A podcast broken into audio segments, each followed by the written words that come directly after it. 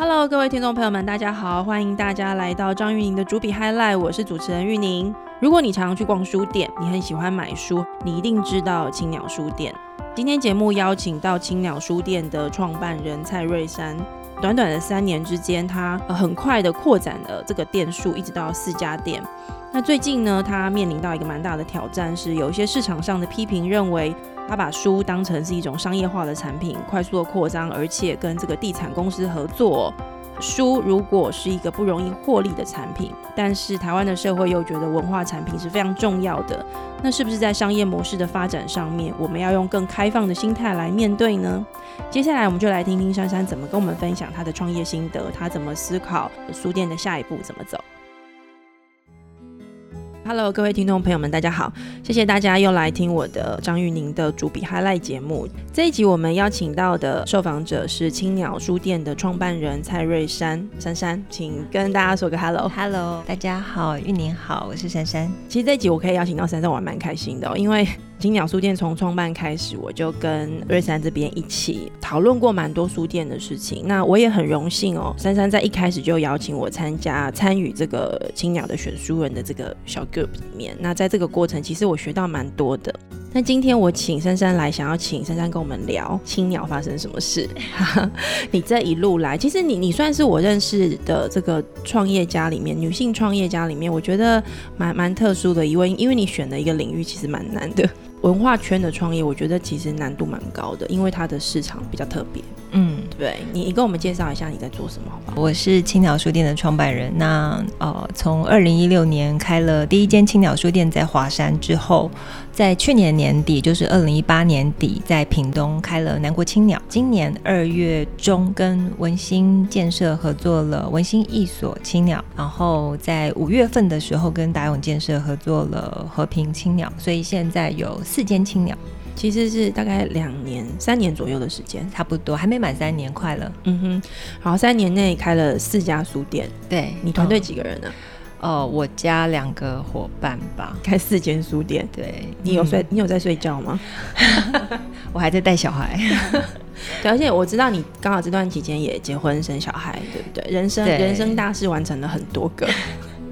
其实我呃在青鸟书店之前是月月书店哦，在月月书店当董事总经理嘛。那月月书店其实开完半年的时候，我当时就想，开店真的是一件很辛苦的事情。我相信任何一个开过呃不管是书店、餐饮店的人都知道，那个前期准备哦，包含整个呃架构的建制、人员的建制，然后营业，然后跟呃就是各种行政流程下来。很耗损人。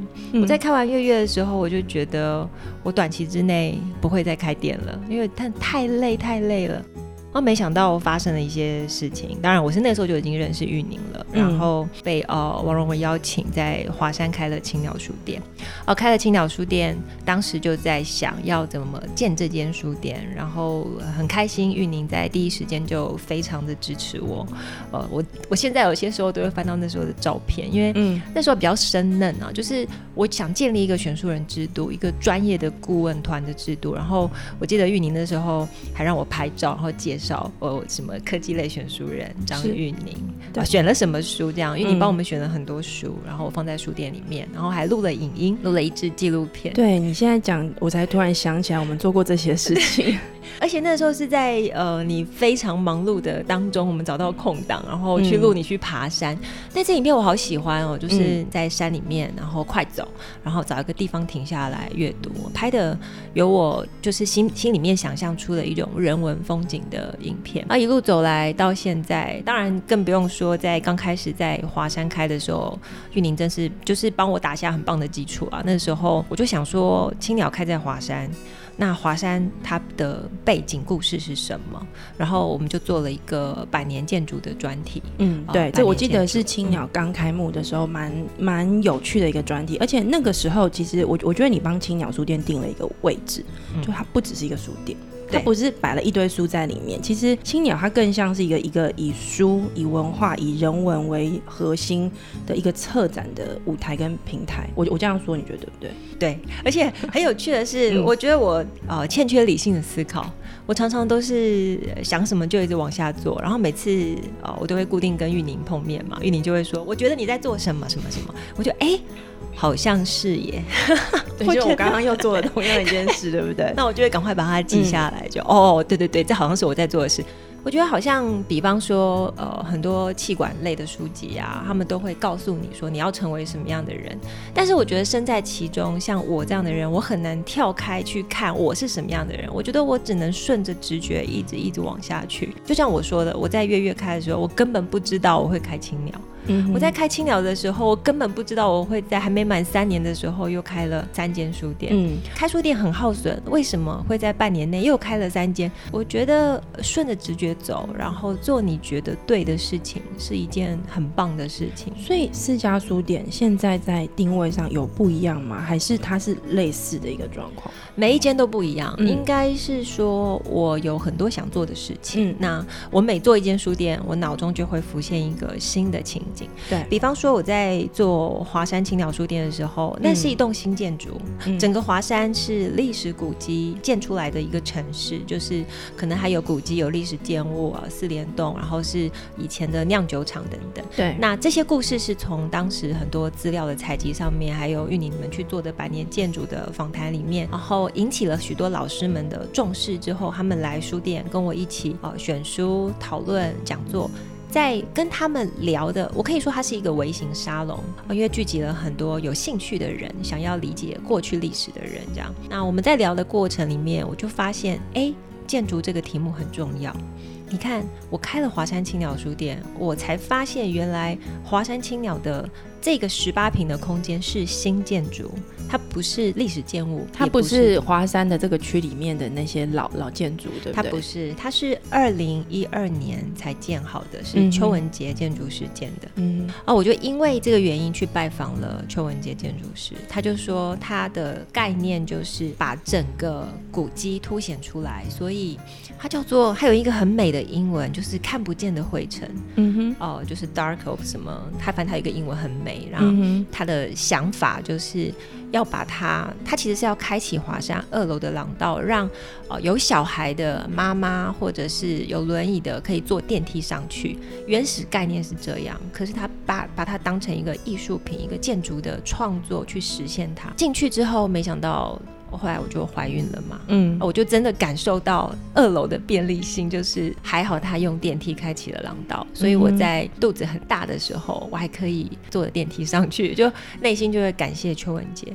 那在那里一天一天的时候，我就觉得我一定要开一间建筑书店，因为这个青鸟的开幕的过程，你对于那个青鸟第一家店的这个建筑的结构跟它的这个历史的理解。你你想到了第二家书店，可是你第二家在屏东哎，第二家其实本来是文心，哦，就是我们现在看到的第三家嘛，对对？对，那一家其实是在我青鸟华山，就是我想要开之后，嗯，大概过几个月吧，哦，我刚好去参加一场演讲啊，认识了智威汤逊的董事总经理邓博文，他邀请我去，那演讲完了，他就跟我说他有一个好朋友很想开书店。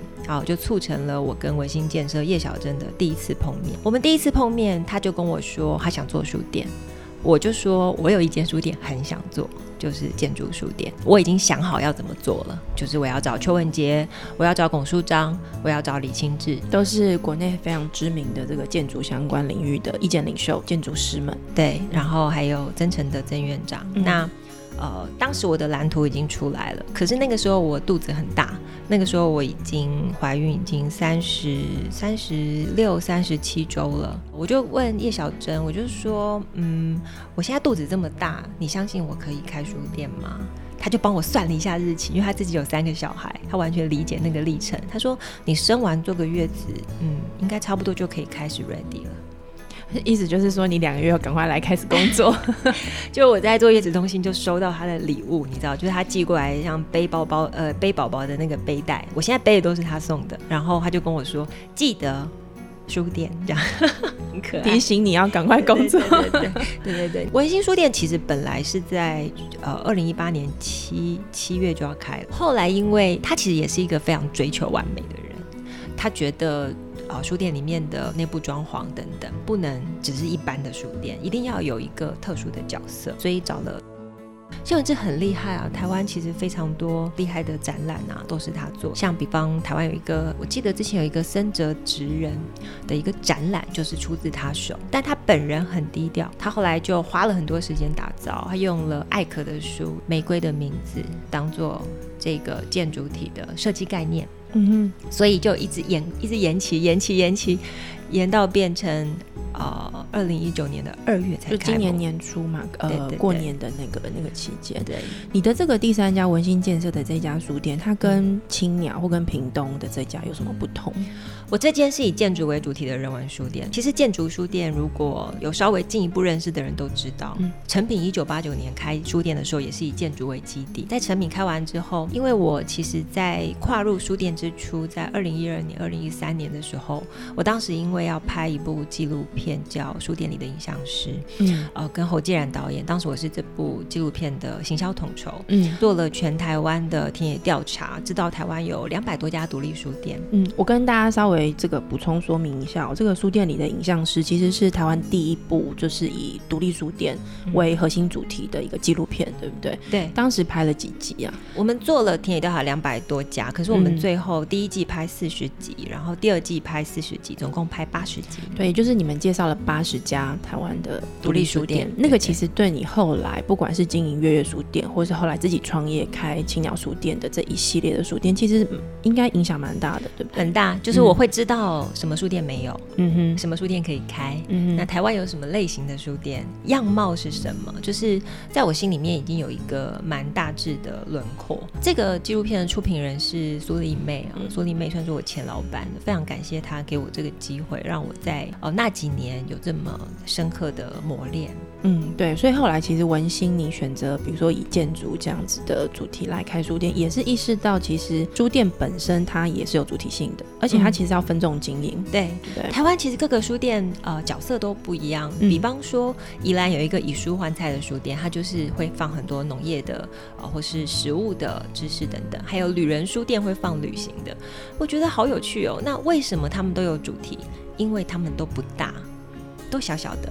你说的不大，大概什么样的规模？因为我相信我们有很多这个听众朋友并不太了解书店的规模，因为很多人其实就是去逛成品，很大间这样子，对不对？嗯，呃，有一个数据，它是讲在全台湾，就最近的数据，文化部资料，在全台湾一千五百多家书店当中，有七成三的书店面积小于五十平，有三成书店每月营业额低于五万元。只有百分之二十三的书店营业额超过五十万元，意思是说，全台湾大概只有百分之二十是大于五十平的。你看这么多书店有两百多家，那成品有四十几家。我们不要看成品，我们光看台湾的独立书店，所以它没有大规模，没有大规模，它就只能做一个类别，我就专精做那个类别，而这样反而很好，因为它可以吸引到对的族群。好，那建筑书店呢，很特别，因为不大有人敢做，因为我我自己的理解，我猜的啦，建筑的书很贵。对，然后它的消费者非常的小众，对，所以它是一个投资成本很大，但是它回收却很少很小，然后甚至是你大量的书放在里面也不知道该怎么办，如果没有卖掉的话，因为建筑书啊，我后来问了很多建筑老师们，他们说其实台湾建筑有一个失落的五十年。嗯，哦，因为政治的关系，所以台湾的建筑其实跟外界缺乏联系。它不像跟国际市场的这个交流，或者是知识的交换，或者市场的交流，其实相对都是比较少的。对，像呃，我看李清志老师就一样，我们的选书人，他写过关于东京上一次的东京奥运，丹下健三，呃，他带起了整个建筑的风潮，然后让。日本的建筑师可以在全世界有一席之地，我觉得他们做了一个很突破性的创新，就是他们开放自由的的可能性。那相对于台湾却封闭了五十年，这封闭的五十年其实让台湾的建筑变得比较，你可以说是好，或说是不好，但是它看不到太多异样的色彩，或者是交流的可能性的一些火花。那么呃最新的像呃你看到现在这一辈像我我们的选书人的啊建筑老师们，他们都是年轻的时候去国外呃像哈佛啊或是去那个呃就是康涅大学，就是很多厉害长春的大学留学回来的老师，他们就认为一定要开始搭起与国际连接的桥梁。那这个桥梁的背后的基底就是建筑原文书。嗯哼，对，那必须要进很多大量的建筑原文书。呃，后来我就觉得，如果今天我要做一件建筑书店，原文书的购买是非常重要的。可是原文书一本都要五千、一万、两万、三万，而且哦，它通常都只有一两本。对，那买来的运费也非常贵，然后大量的买进来卖不掉怎么办？嗯，我大概估算一下，我觉得差不多要花四五百万跑不掉。你说一家光是建筑为主题的书店，对它光是书的这个部分的成本，对，那一般的小书店好了，它的大概买繁体书的成本，差不多一百万左右就 OK 了。呃，相当于是五倍，嗯，但是五倍可以做很多事情。台湾的小书店很难做到这样的规模，所以当叶小珍跟我说她想支持开一间书店，其实在她之前也有其他人问我，我都会问他一个问题：你愿意投资多少钱在书上面？就是说书店的最根本的产品书这件事情，对，嗯叶小珍给了我一个数字，嗯我就心满意足，觉得我们可以往下了。嗯哼，他跟我说一千万，其实已经超出原本你估算的呃这个数字的两倍左右嘛。没错，我就内心非常感谢他。可是，那你这样子书店现在这样经营，根本的问题有解决吗？就是说，这的确就是一个小众市场，嗯书又非常贵，嗯能够来买这个书的人真的不多。那你书进那么多，他真的有在销售吗？所以需要有智者跟我一起进行一场大胆的实验。嗯好，哦，那我很感谢他。那从其实从二月开幕到现在啊，书卖的蛮好的哦，每个月会卖到一两百本。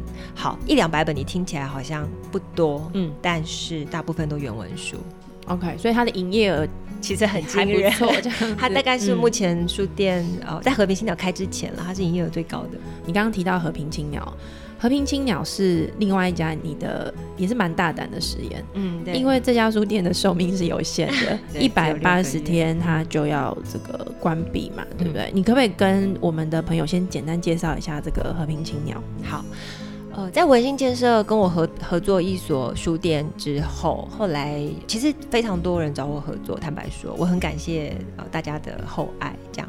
可是我觉得可以真正走到合作，甚至开书店这一步很难，非常不容易，因为那个过程充满了文化与商业的沟通跟理解。那达永建设的小老板叫 Steven，嗯哦，我们两个沟通一直以来，他都非常的尊重尊重。那呃，我觉得我们一直在创造一个新的可能性，包含书店的规模、书店的投资金额，然后书店呃的活动等等。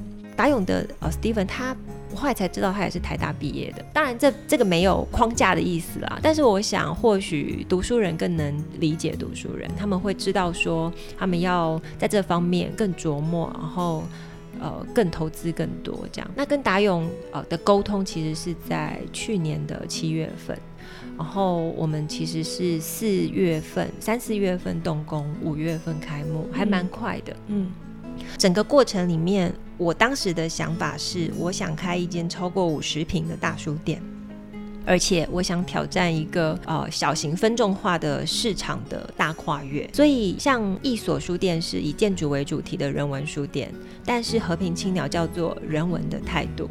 嗯我里面想要做的是台湾作家的书，这是一个很大胆的实验哦。你们今天如果去一些书店看，不管是呃大型的连锁书店，你很难看到一间书店它是以台湾作家当做主题，很难。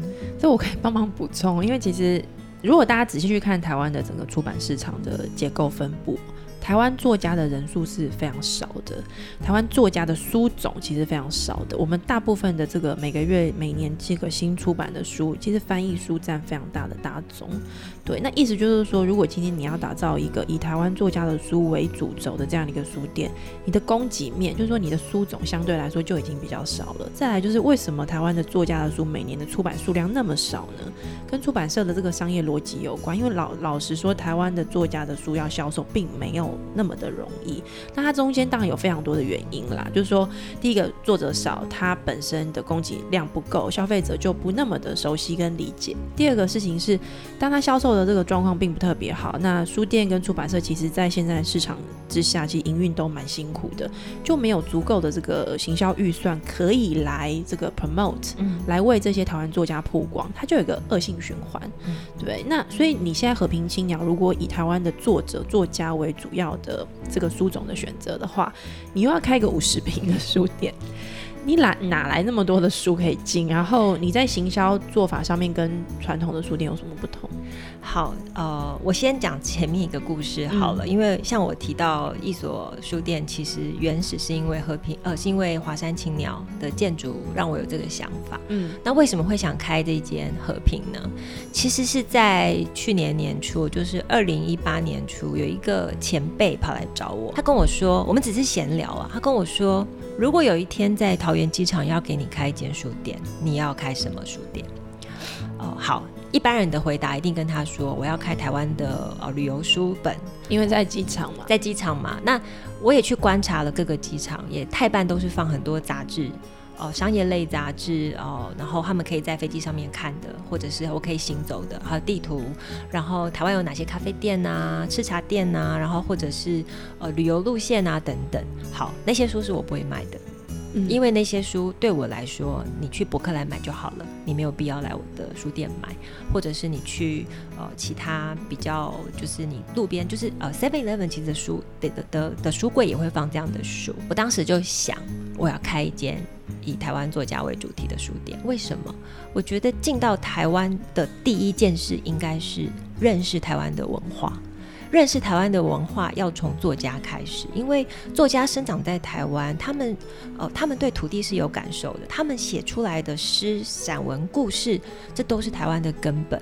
那如果说我可以在人流这么多的桃园机场开一间这样的书店，我可以让台湾的作家让全世界看见，那它是一个国外旅客流通最多的地方，它可以促成台湾的书版权销售到国外一个很重要的一个呃节点，呃，就有这个梦想。但后来那个计划告吹，自己心里就觉得很可惜。那我这个人就是计划告吹，那我就实现在别的地方。嗯，不死心就对。对我就是哦，对我有一种执着，就我想做一件事情的时候，没有完成它，我就会一直放在心里。嗯，那所以你看那时候去年年初，所以七月达勇来找我，我就想第一个我要做的是开一间啊五十平以上的书店，第二个书店规模。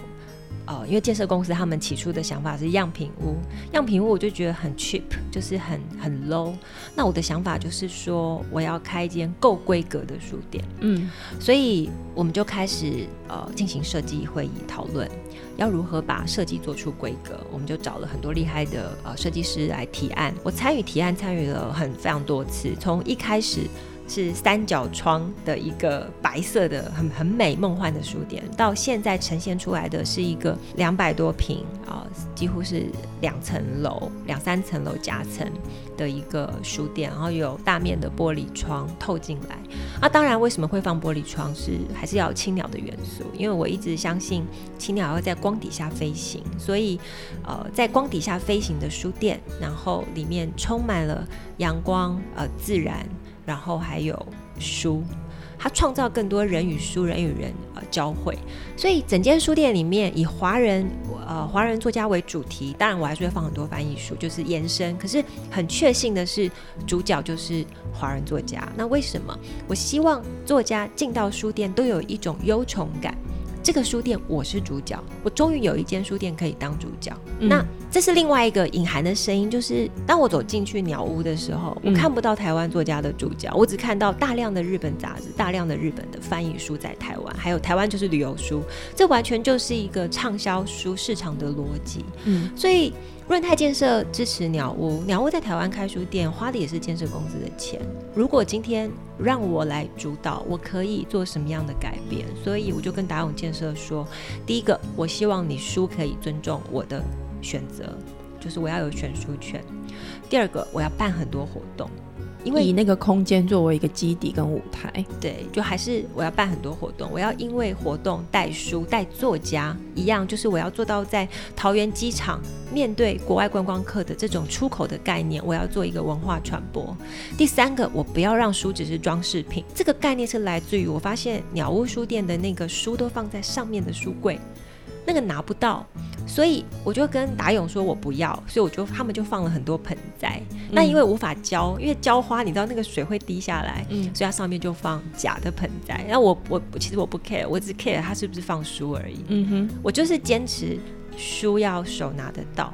每一本书都可以买，但是呃，我觉得我也犯了一个错，就是我以前在呃，就是我之前在开书店，没有开过这么大规模，所以我每本书都只进一本，所以我和平青鸟也每本书都只进一本。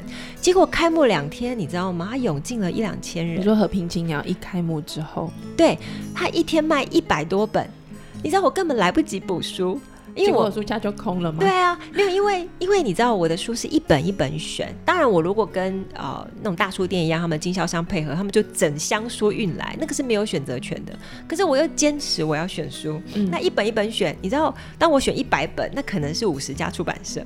是对，那五十家出版社，哎，我一本要送，你要我送过去。你要集货，你要集单，就是它又牵涉到一个通路的问题。所以开幕的这十天来，涌进上万人，然后卖书量真的已经破千本了。你觉得？你觉得这个就是和平青鸟的这个书的销售速度会这么快？它主要原因是什么？因为你知道其他书店都苦哈哈的。呃，我觉得可能因为你知道每个来的人都会包书衣，然后希望我们盖印章，所以我们后来也做印章，因为他们觉得这书店会消失，他们要留下永恒的记忆。所以它跟这个书店的设计精神有关。对，用这个方式，你也提醒了这些消费的这些读者们，就说买书人、爱书人。书店或买书这件事情，终究会消失，是会消失。对，所以你只要进来了，你就要好好把握。我在里面遇到一个来呃台湾人，在上海长居，然后他一回到台湾，第一件事情就冲过来和平青鸟。那天早上他碰到我，他跟我说，他不知道他多久回来台湾一次，但是他很确定。他一定要来这间书店，因为他怕他下次来的时候已经消失了。这边这间书店是不是你现在总共四家书店里面在销售书的速度转速上是最快的一家？他这间书店卖书量等于我其他三间的总和。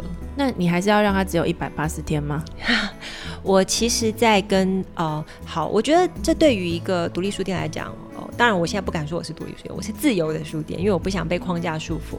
对于一间小书店来说，它可以挑战一个超过五十平规模的大书店，这间已经是两百平。然后它的摆书的动线，呃，设定就像我说的，我之前只进一本，还有跟后端经销商的一些合作谈判，还有跟出版社的连接，我觉得它都需要时间。那我很感谢达勇给我一个机会去做这样的实验。我相信，如果今天我们一开始就说我们要开一间永久的书店，或许我要面临的压力。不是这么浪漫的理想的实现，而是他会每天追着我业绩跑。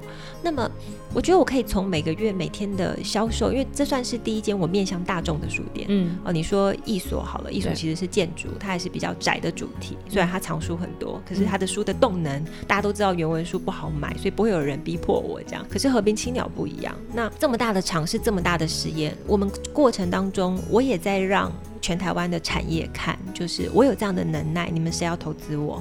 嗯，我下一步就是要开一间上百平的书店，我已经做好准备了。不过在和平青鸟开幕，它现在开幕总共呃十十多天嘛，对不对？那其实，在开幕没有多久，虽然蛮多的人觉觉得这样子的一个实验跟这样的一个书店是非常的嗯创新，而且有一些特殊的精神在，但它同时也招来了一些批评，对对不对？我知道，我知道，其实呃，大概上个礼拜吧，有一篇文章好像就专门在谈这个和平青鸟的这个结构。不过，当然它不是针对这单一这一家这个书店批评啦，它其实在探讨的是台湾的一个现象，就是说书店它跟地产。嗯，这个行业跟这个产业市场似乎有一个高度结合的一个现象。嗯，那他担忧的是说，那是不是书店变成一个包装的一个装饰品，嗯，被拿来作为这个地产行销跟销售的一个呃手段？嗯，对。那当然，它里面举的一个例子就是和平青鸟。你你自己怎么看这个事情？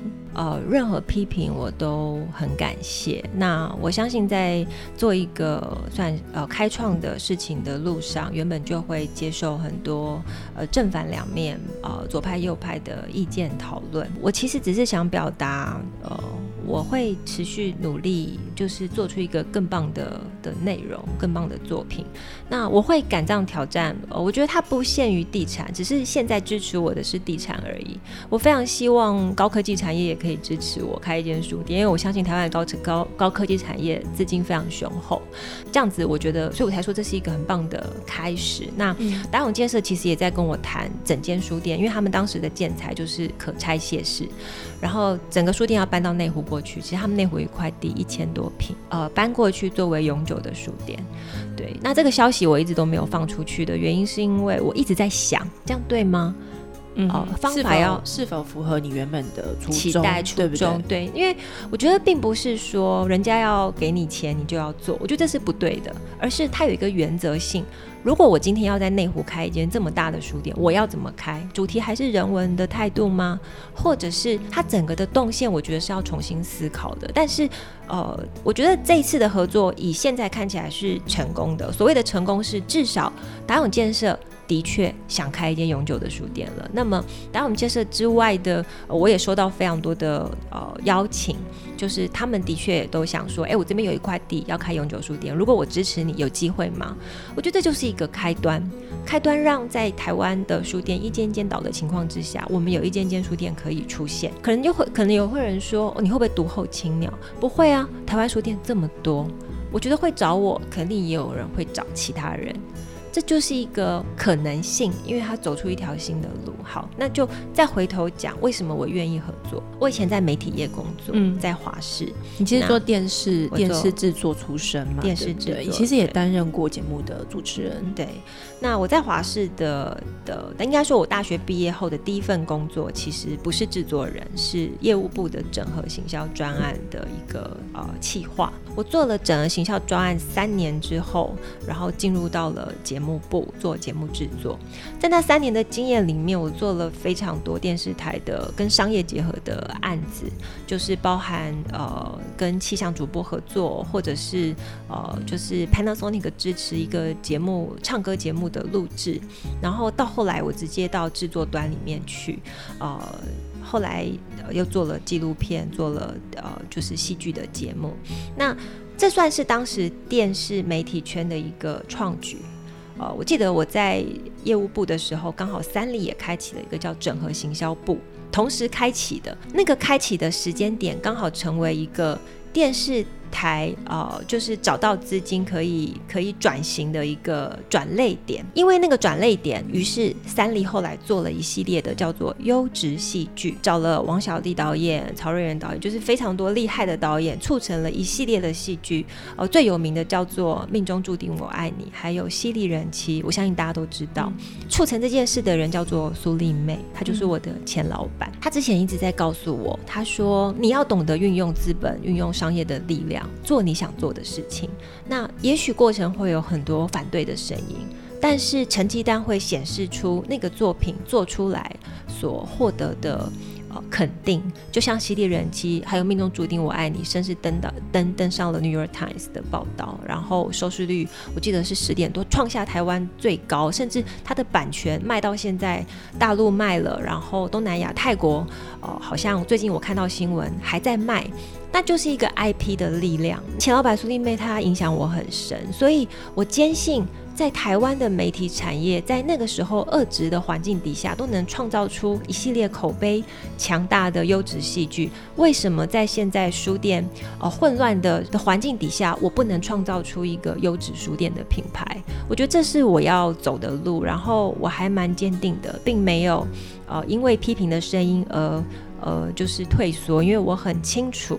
呃，这条路是是是非常清晰的，更何况我有非常强大的的老师们一直在旁边，就是告诉我，你这边走偏了，要靠近一点，你这个什么地方要再做好一点，你的书要怎么微调哦？那下一步要怎么做？那我的选书的顾问团队，从当时华山青鸟的时候，记得玉宁是最早的，我们是六个人，对，现在已经有十二个人，是对。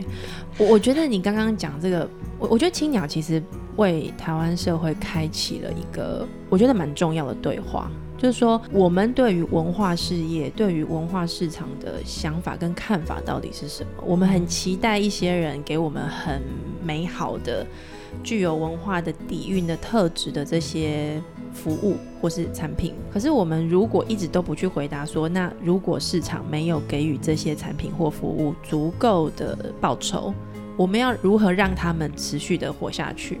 对，这个这个其实是我前天看到在批评这个和平青鸟这家书店那篇文章之后，我静下心来重新思考这个问题的时候，我觉得我得到的不是一个答案，是这个问题。就是说，我们这个社会到底要怎么思考这个问题？因为我就想哦，和平青鸟其实它一百八十天嘛，嗯，那我的确心中有个疑问是，如果它一百八十天之后就消失了，那它的确很像是一个这个地产行销案里面的一个装饰品，的确是有那样那样的嫌疑在的。但它不能够否认这一百八十天的过程当中，刚刚珊珊你也跟我们解释了它的这个精神是什么，它提供给我们的读者、我们的消费者一个新的想象跟可能，关于一个。书店如果它是以这个台湾作家为主要的这个产品的核心，一个书店它如果很在乎的是消费者、用户这些呃读者能不能够轻易的碰触到不同种类的书，是经过选书人精心挑选出来的书的这样子的一个服务，它是否值得持续下去？我我觉得和平青鸟其实给了这样的一个问题一个很好的一个展现的舞台，但它如果短期就消失了，我觉得它其实衍生出来其他的我们这个社会需要去开启对话的一些问题。我觉得玉宁提了一个很棒的问题哦，是我现在才想到的，就是的确有一些反对的声音，就是质疑我好像在消费文化，甚至是用商业在消费文化。那我一直都呃理直气壮。呃，不觉得我在消费，我觉得刚好就是这个关键点，就是他可能认为一百八十天就会消失，于是我在消费，但是我有绝对的自信不会，因为这对我来讲是一场赌注。我相信这个书店可以让大家看到我的能耐，呃，应该是说，我觉得我展现这个社会的不只是这一百八十天，而是呃我青鸟书店的力道，跟我要在文化延续下去的一种呃一种态度，就是呃我要做书店从。从二零一五年进入月月之后，我记得我隔年做青鸟书店的时候，有一个呃身旁有一个前辈跟我说：“你能撑过一年再说吧。”好，现在已经要迈入第三年了。嗯，呃，和平青鸟这件事情，我觉得也许大家都在等我的下一步。我觉得我下一步是，呃，我可能从现在开始到往后都是会为书店而努力。那我觉得现在是一个呃转泪点吧，就二零一九年。是一个转泪点，我们可以看二十年之后，因为我现在三十多岁嘛，我就不想实际的年龄。呃，二零一九年，也许二十年、三十年之后，我大概五十几岁，嗯，我们可以再来看看青鸟长成的模样。我们可以或许可以回来看这个案例，它到底是短期的会消失的，还是因为我做出了对的事情、对的作品，就像《犀利人妻》或《命中注定我爱你》，它开启了一个台湾新的。授权剧本、授权 IP 的可能性，我觉得我在努力创造在书店的这个领域，对不对？我觉得我在每天在创造这书店的奇迹，在这一百八十天里面，这是我对我自己的期限。那我对我自己的期许，那我其实呃也真的很感谢，在这十天之后，就是因为前面十天破十万人，这十天之后，其实台湾各界非常多前辈对我提出邀请，那。我觉得我会开始勇敢的走下去。好，那如果现在这个时间点，我们回头看你的第一家书店，嗯，青鸟，在这个华山的这个青鸟，它就是十八平的很小的空间，很美的一个空间，而且那其实是你你自己的创业出发的第一步，对不对？对，没错。我们回头看这一家书店。呃，你会怎么持续的打造它？我第一间书店当时是十八平，我当时要去去接下来的时候，大家都说十八平是能做什么书店？十八平只是一间书房吧，因为它很小。可是大家都没有看到我看到的一件事情，就是它挑高五米多，有三个三角窗，它是全台湾唯一的天然摄影棚，在书店里面，我可以在里面产制各种各式各样的文化。媒体透过以书为核心，那是二零一六年当时我的期许。那以此为出发点，为什么叫青鸟？它能够飞翔到各个地方。那回看现在要迈入第三年，哦，我现在正在跟华山，因为华山是三年一签，在跟华山谈续约，就希望这个空间的续约，对这个空间的续约，三加三嘛。我觉得交交出的成绩单是是，你看现在是有四间。哦代表其实跟我当初的初衷是一致的。那以文化媒体的概念，当时有各种不同类别的选书人，建筑选书人是李清志嘛，所以开了文心一所青鸟。然后呃，南国青鸟是以历史为主题。那呃，就是和平青鸟是人文的态度，它一样就是用各个类别往外延伸。然后华山青鸟是一个集合体啊。为什么说它是集合体？跟它所处的环境也有关。整个华山一九一四文创园区有各式各样的展览，每个礼拜你看到的华山的面貌都不一样，所以很多人会想来，想要知道这个礼拜的华山又是什么展览。这就跟华山青鸟一样，我每个礼拜的书种都搭配它的展览，做出不同的调性啊，里面。藏书两千本，然后卖书量每个月五百本，它等于是每四本就卖掉一本的速度，所以呃书本的书本的可能性也不断的在在变更，也就是说，它虽然只有十八平，可是它的十八平的今天跟明天的十八平是不同的，而让你每次进来都会有崭新的收获，都会有新的获得，所以它的小其实也是一种大。那这个大可以呈现在像和平青鸟这么大，它也可以呈现专注在南国青鸟这么历史，像建筑书店这么原文，各式各样不一样的可能性。那我后面已经有想好几间我想开的书店，就是就像我说的，一间书店会有一个动力让我想开下一间、下一间、下一间。对，啊，我一直觉得台湾有好多主题我都还没有做完，但是它。未来我们可能可以看到，就是说这个以华山的青鸟第一家的华山青鸟，它作为一个核心，逐步辐射出去，对不对？你你在这个地方，呃，感受还有跟很多元的不同的这些文化人或者是关心文化的这些消费者互动碰面，嗯，从他们跟你的这个互动碰面里面找到一些可能性跟主题。呃，书店有趣哦，嗯，我记得。有人说书店是人与人交汇的的地地的地方。那因为他们为什么会来？李明聪曾经说：“你不会在吃早餐店遇到一个爱书人嘛？是理念相同的人。可是你会在书店碰到。那我在这间书店，因为它是一个有机体的的概念，所以我这个时候会碰到呃，可能历史侧重历史的讲者。我可能下个礼拜碰到侧重政治的讲者。”在在下个礼拜，也许是设计的，刚好是相互呼应的，所以每遇到一个类别的人，就觉得哎，好像可以再开一间新的书店。所以我们可以预期，其实青鸟的这个书店的系列还会持续的发展跟扩张，对不对？对对，因为有一个群组啊，就选书顾问群组，是我本来跟大家预告说，五月应该是今年最后一间，就下面有人就是消遣我，就说。你你确定吗？我也不相信你。我那天看到的时候想说，嗯，以你以你过往的这个记录，我看起来你心中已经有其他的这个计划在进行了嘛？至少你刚刚已经先不小心跟我们透露了可能的计划，就是说现在的和平青鸟，在这个一百八十天的计划结束之后，也许我们有机会看到它的生命的延续。对，其实呃，但是虽然达永建设想支持生命的延续，我自己本身也想在和平青鸟附近开一间书店，因为我看到读者对于知识的渴望是。每天早上九点半十点就已经有人在等待，是，然后进来占位子，然后那个社区妈妈跑来跟我说：“珊珊，我要跟你一起一百八十天。”然后下午有附近的小学的小学生冲进来，然后在里面奔跑。当然，我们都跟他说要安静，要尊重阅读。那我觉得这是一种学习，他们有这个环境去学习，要尊重他人。然后在里面合照，开心拿了一本书，不管里面的任何谁拿了那一本书回去，我都会很感动。然后那天又看到一个八九十岁的一个老先生，拄着拐杖，然后他好像有点重听，这样走进来在找位置，而旁边的人叫他，他可能听不到。然后我就拍拍他，啊，他是蛮。蛮就是一头白发，然后就是有呃有点驼背这样。可是我就觉得那画面好美哦，然后还有一对老夫妇坐在里面看书。我觉得这书店每天都给我惊喜，虽然有一些批评的声音，但是我相信那批评的声音他没有常常来，因为。他如果看到这些，他应该批评不下去，太美好了。我我觉得你就是在追求美好啦。我就虽然我我跟你一起这么多年，常常每隔一段时间就听你聊书店的故事，跟你对书店的想象。我觉得其实。呃，青鸟哦，青鸟这整个系列的书店，我自己感觉到的，在里面的其实是书跟人的交汇。那我我我也蛮期待，就是后面还可以再看到珊珊帮大家带来更多以青鸟这个品牌为核心，嗯，青鸟文化。你刚刚谈到文化媒体这样这样的一个想象哦，呃，为台湾整个书店的市场，书店的。呃，文化的变化帮我们带来更多的想象的可能性。那我也非常推荐大家哦，到不同的这个青鸟的书店去感受一下。